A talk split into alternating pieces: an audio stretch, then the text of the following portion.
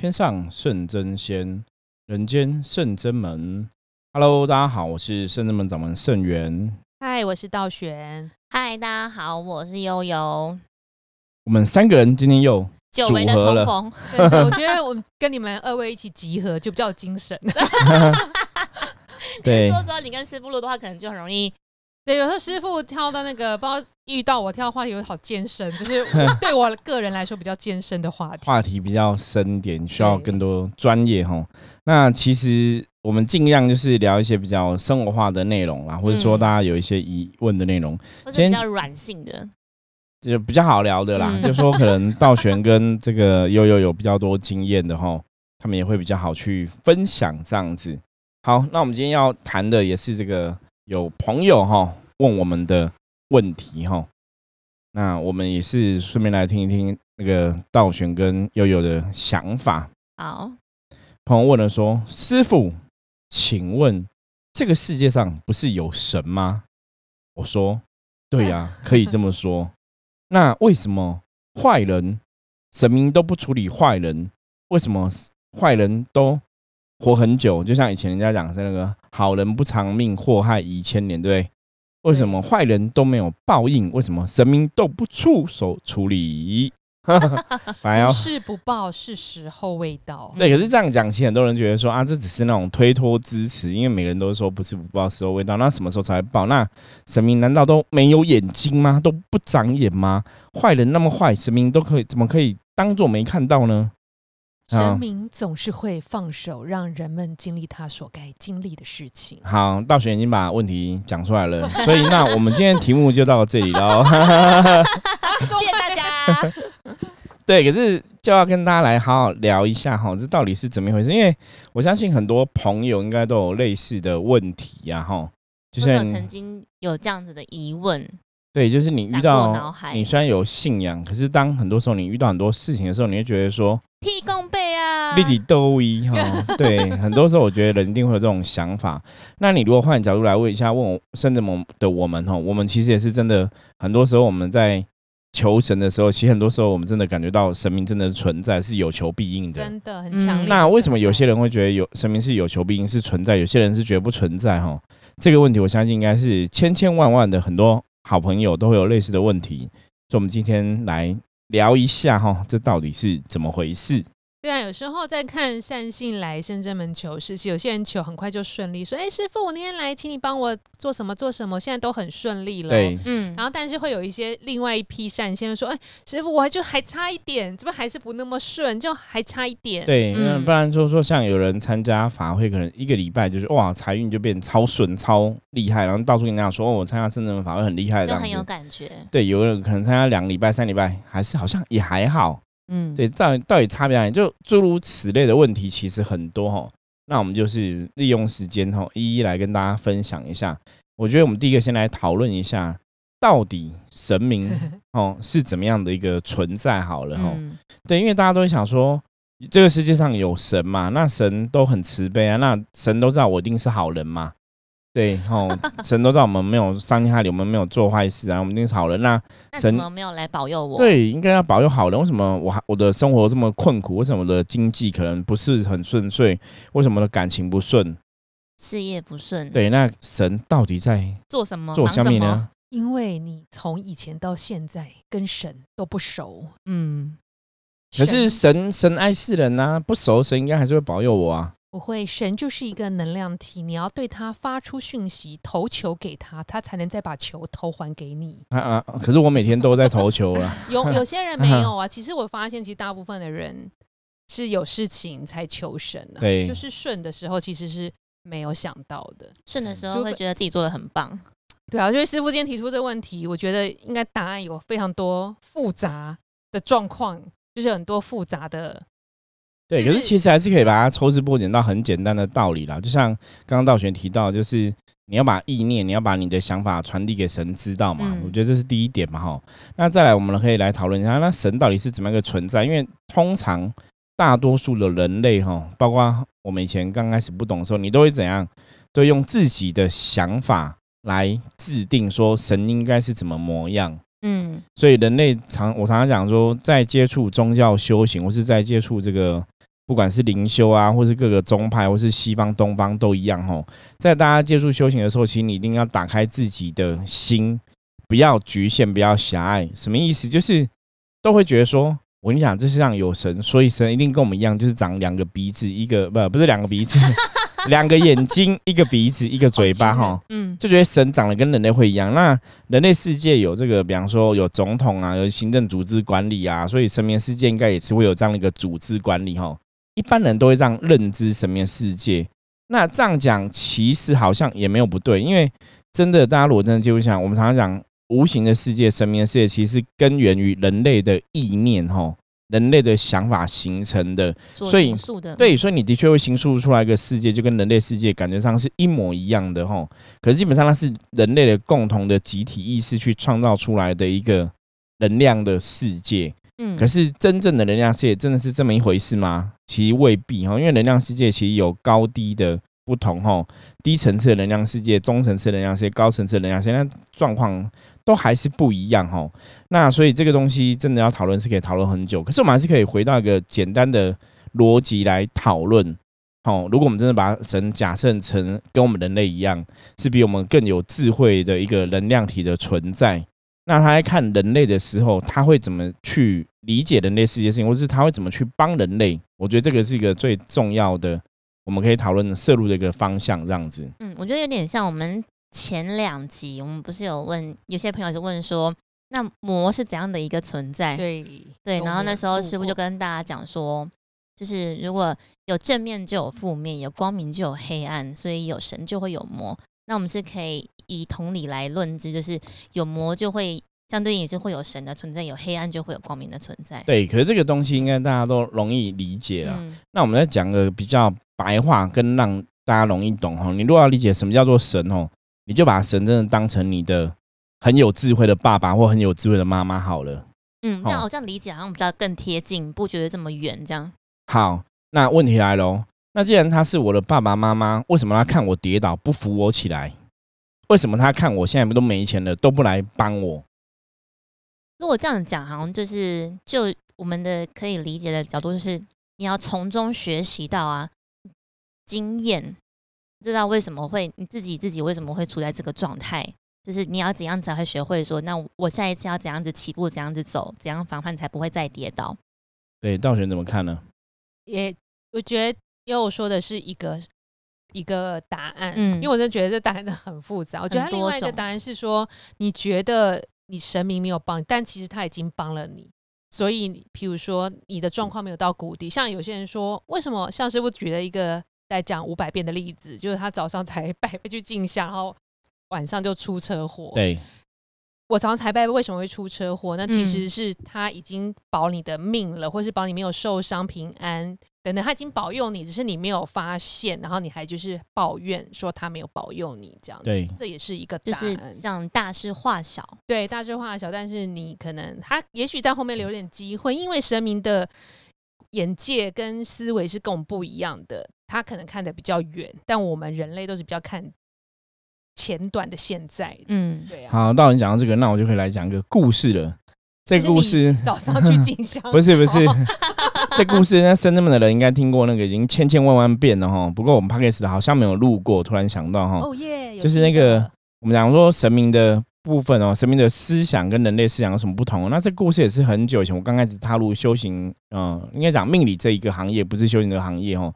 刚踏入命理哦，学会象棋、占卜卦那个时候，就是也是听同业提到的故事哈。现在他这个故事就想说，因为以前我们知道以前的古时候，就是通常宗教信仰的中心都是那个村庄或城镇的中心，嗯，所以有个地方它就是那种神明就是会降价办事这样子哈。然后那个地方就是一个小村庄嘛，那小村庄因为神明都会降价办事，所以大家都很容易就会听神明讲什么，我都觉得神明讲就是圣旨这样子。然后故事里面就是有一户人家，他们是养鸡的哈，对，那就是一对夫妻在养鸡。然后那个养鸡的先生啊，脾气不是很好哈。那其实他们家已经生很多小孩子了哈，所以他也没有特别想要再生小孩。可是这个养鸡人家的这个哈农妇哈，就她就是怀孕了。那可是他怕跟先生讲，先生会叫他去拿掉哈，所以他就不敢讲，他就自己哈杀鸡补身体哈，想说要嘛补自己的身体这样子吼，做这个怀孕的准备。结果这个老公有一天发现说鸡什么哎好像有少，那就觉得问老婆，老婆也不知道嘛，然后就觉得应该是被人家偷了吼。那以前村庄其实人都很小，就是大概就顶多这一两百户或是吼几十户人家，所以随便问都知道是谁会偷东西吼。然后就个村长就集合大家说，因为想要找说鸡是被偷谁偷的嘛，就去问神。然后就是神明又降价嘛，那神明降价就讲说，哎，是旁边有个年轻小伙子吼，一个读书人哦，就说，哎，那鸡是他偷的。可是大家如果听到这个故事的话，你看前面我刚刚前面讲过了嘛，杀鸡的是谁？是那个农妇嘛，对不对？哦，是养鸡的人哦。可是神明为什么讲是这个小伙子呢？大家在这里哈，我们把故事继续听下去，对。那年轻小伙子鸡真的不是他杀了，因为刚刚圣元师傅已经讲过，其实别人杀了嘛，所以 他会知道不是他，所以他就说我是冤枉的啊。可是因为大家都很相信神明讲的话，所以大家觉得你就就是你就对了，所以他也没办法辩驳哈，因为神明都这样讲，所以他就很生气。可是他也没办法去辩驳神这个庙的神的讲话哈，那他就很生气，他想说好，我就赔钱了事，赔钱了事之后就是。我要去考取功名哈，考个状元当官回来哈。我我当官了，我就有能力把这个地方的这个邪庙，因为他觉得是邪庙，因为觉得这个神乱讲话，把它拆掉就对了哈。嗯，所以他就想说，他就后来就发奋努力哈，然后几年后他真的就高中状元，考上这个状元郎，然后就当官哈，然后就要回来拆这个邪庙，觉得这个在邪庙，因为神明当初污蔑他嘛哈，在乡里这样子哈乱。搞哈，然后污蔑人家哈，是一个不好的哈，会祸祸害乡里的百姓。然后他准备要拆庙的时候，神明就赶快又来降价了。哈，神明就说：“且慢，休拆了我的小庙。”对，他说：“你这不是小庙，你这是邪庙。当初我没有偷杀鸡，你说是我，你这是妖言惑众。”哈，神明就跟他讲说：“其实我知道你没有偷杀鸡，可是那个时候我不能这样子讲。”他说：“因为如果全村的人都在，如果我讲说是他老婆。”偷杀鸡，那老公会没有面子，回家就会揍老婆，就会一尸二命。可是，然后他又讲说，可是像你年轻人，你本来就有功名的这个运，可是你又游手好闲，不好好读书，你应该要去读书当官，利益百姓啊！你不好好读书，所以他就这样子讲。好，所以你看最后结果是，这个年轻人他也去读书当官了，然后这个农妇这个也是小孩子生下来也平安无事，也没有一尸两命。所以神明的安排，大家有看到吗？就是生命铺好远的路，这几对想很远，想很远哦，看很广。所以那个那时候，可是我们那时候这个故事是在命理的同业间流传的。这个故事倒不是在讲说神明看很远，这个故事跟你讲说，很多时候命理这个东西推论真正的结果未必是你当下看到的状况。所以那个时候，这个故事其实是在告诉我们，命理同业是我们看事情真的要看很远。很多时候，你不要只看当下，看当下的话，你看那个当下神明的判断其实是错误的。嗯，可是看很远才知道是他其实是有安排，对，用心良苦。好，这就提到一个点，就像我们刚刚讲的，说神明就像父母一样。那我们讲这个世界上父母有很多种嘛，可是以前我们有句话叫说，你看到那种大家不会，或者说像老师在教学生，都会讲说，你钓鱼给他吃，不如怎样？教他钓鱼，对，教对方钓鱼嘛，嗯，所以这个才是一个学习的过程嘛。所以如果把神明当成他们是很了解人类的一个高等的能量体的话，高等的智慧的话，他们也会很理解人类有人类的什么劣根性跟惰性。人类的灵魂的确是需要一些挫折才会知道成长，人类的确需要撞到一些墙壁，你才会有一些不同的提升。不然就蛮容易安于现状的，真的。对，所以这是一个比较麻烦的地方，就说有些时候就是爸爸妈妈看你跌倒怎样，拍拍手。你没有啊？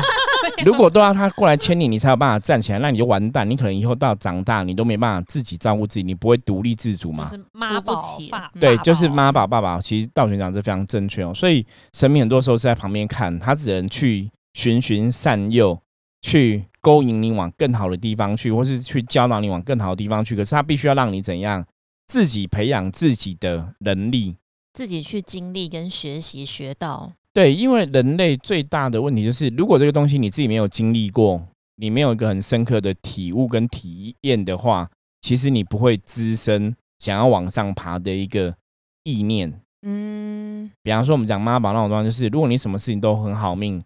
什么事情爸妈都帮你弄好，你发生事情之后，爸妈就是帮你擦屁股，所以当你以后长大之后，你发生事情的时候，爸妈不在，谁会帮你把擦屁股？没有人帮你擦屁股啊，只好自生自灭，这样子活不了。对，你人生就毁了啊！真的。所以真正的有智慧的父母，他一定是引导小孩子，你要独立自主去面对你的问题，然后甚至你要有能力去解决你的问题。嗯。所以讲到这里，大家有开始意会到什么神是怎么样一个存在吗？已经很清楚。我觉得刚刚圣元师傅讲那个故事，我们是真的听师傅讲过很多次，但是我觉得他是解释神明。能量的，或是用意的一个非常好的一个举例耶。对，因为神明这个存在啊，就是神明他绝对不是怎样在决定你的人生啊。因为如果说我们我们讲换个角度讲，如果这个神明都在决定我人生，其实我跟大家讲，心里也不用活了，我们就每天在那边做事，做着神明说嘴巴张开就啊吃饭啊吃饭，神明说那你走一走一比较安全，然后我们就走一，好，那你往右边走，右边走路比较顺，我们就走右边。然后读书，他你要读什么书才会考上好的学校？我们就读书。然后好像人家说，神明说，那你去做什么工作，你就会做很顺，我们就去做什么工作。然后就说，那你要娶哪个老婆，这样感情比较顺，我们就娶什么老婆。哎，真的，昨天才有客人占卜问我说，哎，我的对象长怎样，大我几岁，会在哪里出现，高还是矮，然后什么时间？我说找男朋友吗？对，我想说，那如果我告诉你他在某个地点几月几号几点几分会出现，长什么样子？那你不如一开始你生出来十五岁就问我，我就告诉 告诉，就是办占卜师或是神明，神明就告诉你，就不会走这一招了嘛。到现在四五十岁还在找另一半，我说，所以这一定要靠你自己去努力去发掘。你占卜神明只能告诉你一个方向，你有没有正缘？正缘适不适合？那适合适合不适合？你要怎么去沟通？对啊，所以我真的是师傅，你举例真 举的恰到好处。其实众人其实真的是会用这样子的观点来思考。神明哎，我觉得像神明可能就是帮帮我们去做到一个，比如说趋吉避凶，然后另外就是一个像。默默守护着我们的一个存在，一个能量体。对，就是你看爸爸妈妈，如果说今天这个小孩子真的受了一个大的危险之后，爸妈能力范围内能帮忙一定会帮嘛。嗯，那有些时候有些事情是帮不了，比方说你看像新闻，有些小朋友酒驾有没有撞死人？真的太多了。你看很多爸妈爸妈出来帮忙，帮得了吗？帮不了啊。对啊，因为你你帮了他这一次，然后呢，下次他在酒驾撞死人，你你妈妈有几个命可以帮忙赔啊？所以这时候你只能让他去承受他必。要承担的后果嘛，嗯，所以真正的爱，真正的爱其实是你要帮助对方去学习成长。所以从另外角度来讲，就如果神明对众生是有爱的，神明一定希望说你是有办法成长，然后你有智慧可以解决你人生的问题。嗯，哦，我觉得这是如果大家你把自己设身处地、同理心，觉得如果你是神的话，你会希望人类怎么成长长进？对啊，所以有时候我们求神明，并不是神明不处罚。呃，对你不好的那个坏人，他可能就是要你从中学习，因为我们这边不是很多客人就是被诈骗集团骗钱来求，希望钱可以全部拿回来，或拿回来很多，但是有时候真的很难很难去达成，因为诈骗集团就是。有时候一下就消失，有时候连警察都拿他们没辙，可能就是让你想一想，自己是不是太贪心了？那以你经过这一招损失了这么多金钱，是不是以后不会再犯？然后可以用你的经验去把你的智慧分享给其他的人。用之前就花了那个钱，知道说当哦，原来我当初的起心动念是错误的。对啊，就是这样，不经一事不长一智嘛。我们之前就是有朋友不是这样子，也是被人家骗要买那个 iPhone 手机啊。是的，那你是不是学过了？都没买，你是学到教训了？你是不是以后看到这个资讯，你就会有警觉？这可能是骗人的。对，所以这个东西其实当然就是很我我觉得是神明会比较无奈的地方。嗯，就是有些人类的学习，你真的要去遇到事情，然后学到教训。根本会不会是就先不论坏不坏人与否，我觉得都是回到自己的根本。当然那种就是说那种横祸，那个先先不讨论横祸这件事情。就是到底自己那个本人到底有没有去智慧去帮自己趋吉避凶，然后去判断一些什么东西应该要远离，什么东西是好的可以靠近，因为这才是问题的，或者是整个问题的，就是整个事件讨论的根本吧。对呀，对，可是就像我们《伏魔之神话世界》这个 p a c k a g e 的一直要传递的主旨，就是我们说我们在教大家神明教人我们的是什么，神明是怎么看这个世界的吼。那像刚刚又有讲的说，当然一些横祸部分，其实我们前也讲过嘛，能量是吸引力法则嘛，正能量会吸引正能量结果，负能量会吸引负能量结果嘛，所以大家在这个世界上生存，当然你要时时刻刻去 hold 住你的正能量，那怎么去转换到正能量？这大家应该有基本的认知啦，哈，就是乐观积极，然后开朗，这就属于正面的能量特质嘛，哈，良善的、好的，哈，善良的都是。那那些自私自利啊，只为了自己呀，哈，小我的，那就是属于比较负面的东西，哈，或是你去伤害别人，这是负面的东西，哈。所以这大家理论上来讲，哈，我相信各位听众朋友应该也有聪明智慧，可以去判断一个基本的东西，哈，什么叫对的事，什么叫不对的事，什么叫合理的事，什么叫合法事，哦，什么叫非法事，哦。那当然你要让自己处在一个。好的状态里面来讲，就是不要做一些伤天害理的事情嘛，这是一个最基本的根本。那再来就是说，因为神明要帮助人类的灵魂有所提升哈，所以基本上来讲，它是要 push 你去学习，让你在过程中有经历、有长大、有成长，你去学到一些东西，你才会真的得到这个智慧，这个是非常重要的。对啊，我觉得像刚刚师傅讲这些例子，不都是说呃，一般普罗大众。有信仰的人对神明的看法，嗯，我觉得如果套用在这个修行人的身上，我觉得有时候我们会更多更多对神明的问号，因为我们遇到太多正在修行的朋友说，我都来庙里面做义工来帮助我，为什么我工作就一直不顺？为什么我都遇到不好的老板，或是我工作遇到不好的同事，或是我就是找不到好的工作，或是我总是旁边。都有不好的人在扯我后腿，嗯，我觉得修行人更会遇到这样子的状况，会因为他觉得他已经在修行，落入这个迷失。对，因为我都在奉献，我都在付出，那为什么我的财运就不好？为什么就是投资就是赔，或是我就是赚不到我心中的理想的金钱？对，那这样我们这样听起来就觉得，其实你拿掉那个修行这两个字的话，其实还是回到你自己人的身上，人的问题啊。是你跟人家相处上面，自己原本的你的表达就有一些状况，所以你才会引来很多小人口舌是非。对，所以大家一定要去了解一个正确的逻辑。我常常讲说，如果神真的是都把你照顾的很好，哈，神都那么厉害，那其实坦白讲，我们甚至们每个人以后都改名字，我们都叫郭台铭，因为我们每个人都可以叫比尔盖茨，因为我我们每天拜神嘛，我们这么虔诚。跟神关系又比一般人还更熟悉嘛？对，你看像我就会降价，神直接降我身上，所以我跟神的连接定更强嘛。嗯，对，所以超强。对，所以基本上来讲，我不用走路了，我都可以飞了，你知道吗？应该应该是要这样子吧？嗯，神明应该要保保佑我可以飞，因为我都可以接神了，我都变成神了，对，是这样。可是你。实际上不是这么一回事啊！对呀，实际上不是这么一回事。神明是要干嘛？是要教你有智慧去面对你人生的问题哈。所以为什么我刚刚前面讲说他就像爸爸、像妈妈，甚至他像个老师一样哈？我觉得大家从这角度去理解神，你才会知道说什么神明很多时候什么状况下爸爸妈妈会出手，什么状况下爸爸妈妈不会出手哈？因为毕竟像都还是自己是一个个体啊，就是即便你今天是生而为人父或人母，你不可能帮你的小孩过他的人生，是你不可能他。娶老婆结婚，你帮他洞房吧，这个你会不会就乱伦，好不好？那就菩萨没降价在我身上，帮我过完我的一生。对啊，不会是这样子吧？这绝对不是这样，所以大家必须要去有个正确的信仰，因为现在就是要去理解什么叫做神哈，什么叫做人，那神明是怎么一个存在哈？所以刚刚以上讲的啊，其实跟大家讲，比方说你今天工作不顺利，嗯。你可能真的要去思考一下，是不是你在工作职场上，你你的讲话跟别人互动是有问题的，甚至是不是你的工作技能，你真的工作表现是有所欠缺？对，有欠缺，或者说其实你真的没有那么认真哦，哦，或是你没有达到公司的要求，那当然你就没办法得到公司的奖金嘛，这是很正常的哦。可是如果你工作没有业绩，有些时候你说啊是神明没有保佑这。未必是跟神有关系啦。参加了法会，哦，最常听到这个。对，可是参加法会之后会不会有加分，会不会保佑？一定会有加分，有保佑，这是我们必然相信，因为法会就是一个正能量的回向哈。我觉得不参加可能更更糟，可能会更糟，没有错。可是神明的保佑之外，那当然你自己部分还要做啊。比方说，好，那我今天都参加求财法会，所以每天在公司都乱骂了，然后看到客户都干掉客户，你觉得客户会给你单子？你说反正我有神保佑，客户一定会给我个单子。神那么早？没，我有参加求财法会，所以我明天就离职。对我，对我，我参加求财法会，我每天坐在家就是一直签头彩就好了。钱来？对，不可能嘛，这是很简单的逻辑嘛。所以哦，原来这样子，大家了解哦，原来神不是我求他。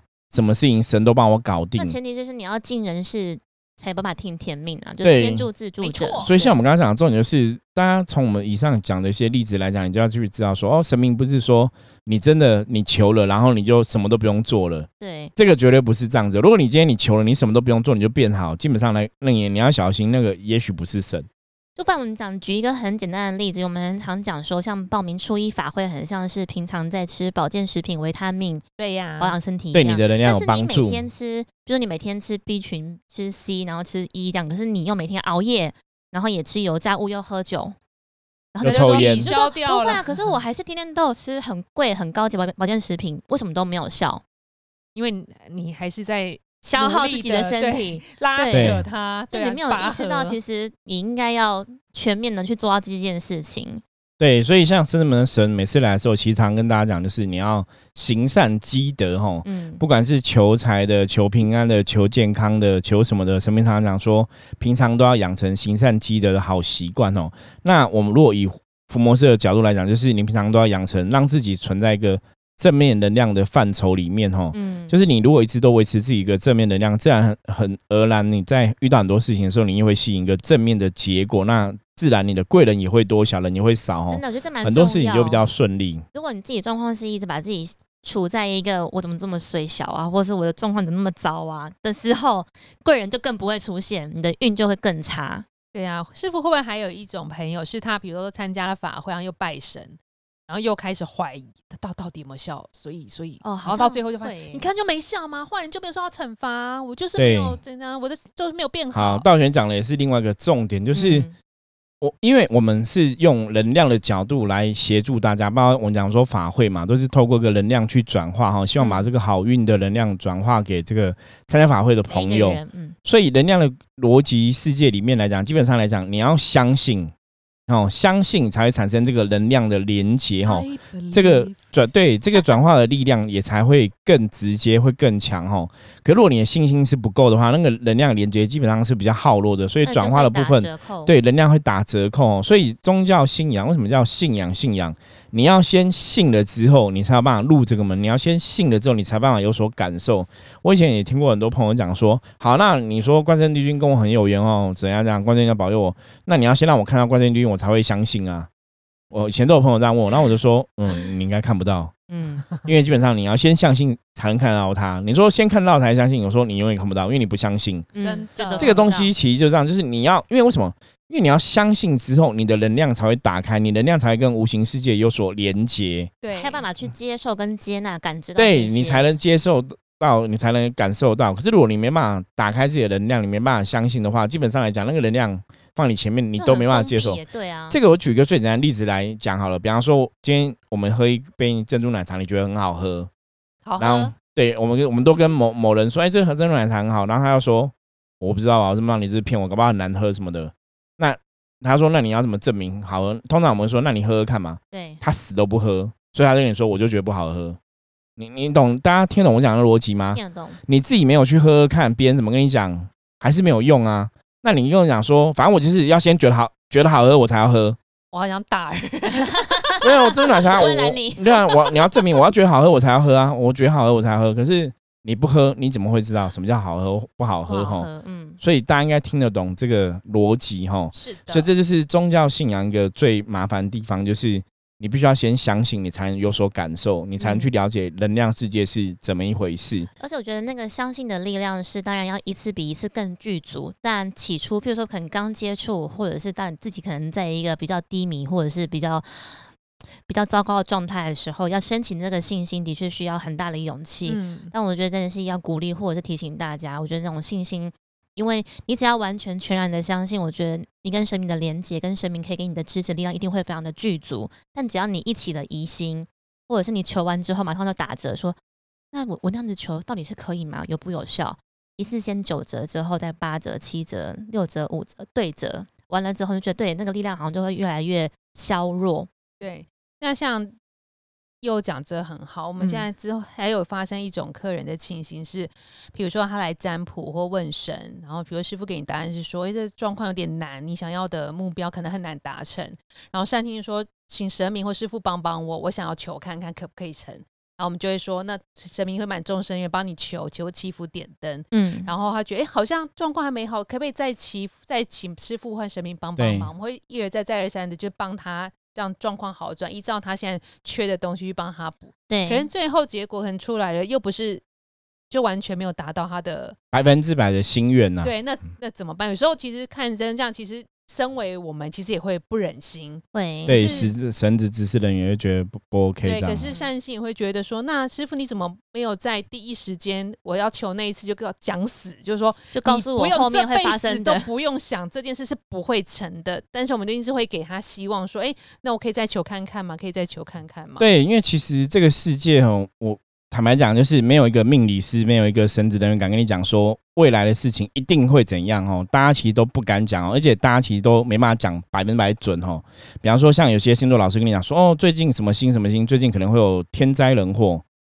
那其实很多时候都会有天灾人祸啊。比方说，哦，最近车祸会很严重，台湾每天都有车祸啊，你懂吗？就是其实大家都没办法讲到那么精细啦。就是以未来的事情，真的。包括我们在算命的角度来讲，我们为什么可以去知道未来？其实我们也不是知道未来，我们是从当事人现在的能量状况去推敲未来的可能性。所以推敲是比较有一个依据的，你就自然那个准确度可能就会很高。嗯，比方说这个人每次遇到事情都是选择 A 方法做事，可能已经想都三十年都是这样的模式了。所以今天他遇到个事情，我们就去推敲说你一定会用 A 方法做事，基本上百分之百都会准，因为。能量形成一种惯性的哈，所以算命大多数都是就现状去推敲未来的可能性。为什么会准？就是因为你的思维从来没有改变。可是算命没法去预言说未来一定会怎么样，因为未来永远都没有发生。只要你当下改变你的念头，改变你的想法，改变你的做事方法的话。将来的结果可能都会不一样哈，我觉得大家去了解，这也是无形世界一个最大的原因。那我们今天其实跟大家讨论，就是神明到底是怎么一个存在哈？就像我们刚刚前面一开始跟大家讲的，就是你可以从，如果神明是一个很有智慧的爸爸，很有智慧的妈妈，他要教我们成长，教我们有能力在人世间。过我们的生活，他会怎么去帮助我们？他会是说，我们遇到问题一直来帮我们擦屁股呢，还是当我们跌倒的时候，他在旁边，也许帮我们加油打气？可是要让我们自己有爬得起来的哦，这个信心哦，甚至要有这个爬得起来的智慧，甚至要怎么知道去照顾好我们自己哦。所以从这个角度哈，把神明当成很有智慧的父母，是很有智慧的一个老师来看待的话。也许大家就会比较容易去理解，说神明到底是怎么样一个存在？为什么有些时候你求神，他好像很都会帮助？为什么有时候你求没有帮助？那为什么我们求神，我们还要努力？哈，你如果站在这个父母的角度立场，你就知道哈，因为一个小孩子，如果说小孩子每天都就是那个啊，那什么克劳族，那是什么？啃老啃老族，啃老族，就是当米虫一样，哈。你觉得那个父母会开心吗？一定不会开心。我以前讲过哈，我有个七十岁的客人来问我说，他儿子五十岁不工作怎么办？我说没有怎么办，你还是强迫他工作吼。因为这个问题是，如果妈妈都不不小时候没有培养这儿子的独立性，你看儿子五十岁还伸手跟七十岁妈妈要钱，而且七十岁妈妈还在捡破烂过日子，好辛苦。那怎么办？对，儿儿子五十岁就没救了，你知道吗？其实，所以神不会希望你变成五十岁没救的人哦，他一定希望你在。可能年轻就学到很多东西，你在五十岁之后，你可以掌握好你自己全部的人生哦，这是神比较期待的。好，那我们今天节目就到这里了。如果大家想听这样的话题的话，我们就下一集见喽。任何问题的话，欢迎加入圣子门来，我是圣子门掌门盛元，我是道玄，我是悠悠，我们下次见，拜拜，拜拜。